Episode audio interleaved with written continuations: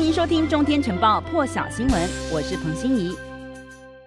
好了，大陆国家主席习近平昨天一号发表中共建党百年谈话，强调坚持一中原则、九二共识，推进和平统一进程，并要粉碎任何台独图谋。习近平也警告外来势力不不要妄想欺负中国大陆，否则将在十亿多中国大陆人血肉长城前碰的。头破血流。针对习近平的谈话，在美国国务院例行记者会上，国务院发言人普莱斯回应：美方注意到习近平的演说，但是不评论细节。拜登政府上任到现在，已经清楚表达对中共的印象。一名国务院官员透过电子邮件回应：美国将持续支持在符合台湾人民意愿以及最佳利益的情况之下。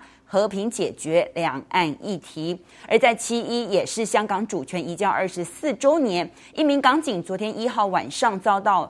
呃，一名男子以利刃刺杀，现在凶嫌已经死亡。港警正在调查行凶动机，而特首林郑月娥特别谴责民众对于港警的暴力行为。香港每年七一游行从反送中运动开始之后，去年和今年都被港警以疫情为理由驳回申请。昨天七一，中共举办百年党庆，香港铜锣湾出现反恐特勤队，提高香港维安措施。而警方在晚间的时候，也特别在旺角巡逻，接连逮捕可疑男女。在港版国安法威吓下，全港其实没有出现大规模的集会游行，但是民主派团体试图表达诉求，遭到重兵部署的警方围堵取缔，至少十九人遭到拘捕。现在在泰国最新的画面是六月二十二号才通过的普吉岛重开计划，针对已经接种一剂 AZ 疫苗，或者是二剂其他疫苗，或者是染疫恢复九十天后的外国旅客，允许有条件入境普吉岛，而且不需要隔离。此外，到普吉岛满十四天。而且第六天和第十三天接受检测结果都是阴性的，就可以造访泰泰国其他地方。那昨天七月一号呢，二十五名外国旅客在早上十一点从阿布达比搭机抵达了普吉岛国际机场。普吉岛官方公布，到六月底，普吉岛。大约有六成五的人口已经完全接种疫苗，其中八成人口至少接种了第一剂。强调普吉岛已经百分之百做好准备，为这个准备，他们筹备了三个月之久。而在欧洲，欧盟数位疫苗护照也是七月一号启用。世卫组织现在说，如果有国家决定开放已接种疫苗的海外旅客入境，那就必须要核可所有世卫已经授权的疫苗，包括中国大陆的疫苗。因为如果只是接受部分世卫授权的疫苗，那就是试图从重启旅游中获利，就会更不平等。不清楚世卫的说法是不是针对欧盟，因为欧盟五月的时候表示。为了重振旅游观光，将允许接种过欧盟药品管理局 EMA 授权核可疫苗的海外旅客入境，但是最后决定权还是在欧洲各国。那 EMA 目前正在考虑，并没有直接核可大陆的科兴疫苗，而且也没有公布最终的结果。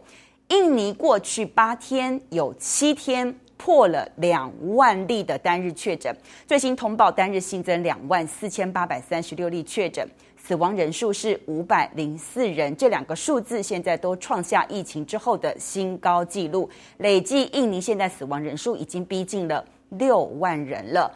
孟加拉从一号开始为期七天的封锁，现在看到孟加拉的画面都是这样空荡荡的，许多街道空无一人，因为现在是。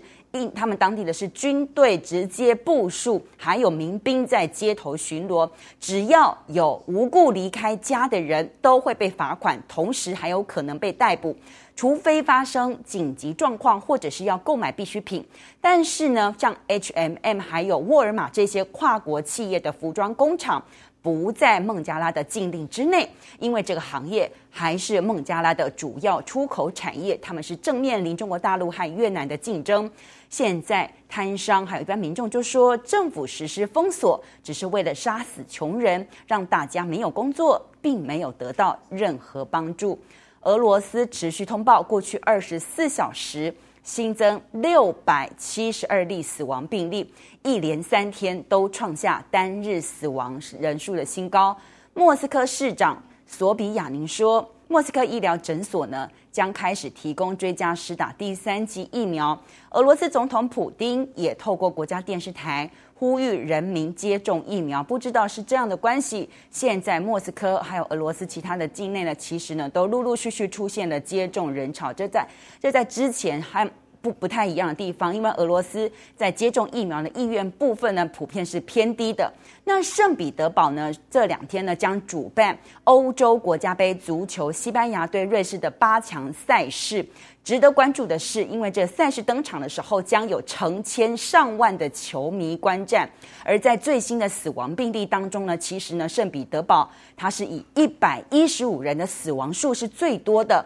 现在圣彼得堡已经有几十名芬兰球迷染疫了。莫斯科市长呢，持续呢将这个疫情呢归咎于因为 Delta 的这个疫情反扑的关系。瓜地马拉向俄罗斯订购。一千六百万剂史普尼克五号疫苗，同时也已经付钱了，支付了其中一半的款项。那现在呢？他们说俄罗斯没有办法履约，只让瓜地马拉拿到十五万剂的疫苗。因此，瓜地马拉呢就说，如果俄罗斯没有办法兑现交易的话，要求俄罗斯要退钱，退回他们已经缴的金额。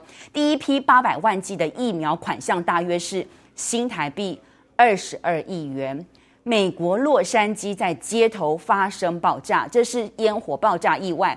警方呢在住宅内查获两千两百六十八公斤的非法自制还有大陆制造的烟火，但是呢，警方将烟火运送的过程当中突然发生爆炸，造成附近多户民宅还有汽车毁损，也有十六人受伤。这十六人当中呢，其中十人还是。洛杉矶洛杉矶警察局的人员，还有炸弹小组的成员。美国报媒体报道就说，在爆炸之前，其实就有接获警告，现场还有听到好几次大喊，就是快要爆炸了。但是现在确切原因还不清楚。而 CNN 报道，一对到佛州度假的夫妇说，在大楼坍塌前一刻，也就是凌晨的时刻，他们先听到一声巨响。接着呢，就目击到这栋坍塌的大楼地下停车场开始有瓦砾落下，而且还看到渗水。大陆居民呢，这个时候呢，听到巨响之后呢，开始走出阳台。几分钟之后，接着致命坍塌就发生了。而这对夫妇呢，当时仓皇逃命，稍后返回现场的时候，发现两人刚刚站的地方也被残骸波及。而当时阳台上跑出来看的居民，已经随着阳台一同消失了。现在持续在搜救的现场呢，已经确认有十八人不幸丧生，另外有一百四十七人下落不明。更多精彩国际大师，请上中天 YT 收看完整版，也别忘了订阅、按赞、加分享哦。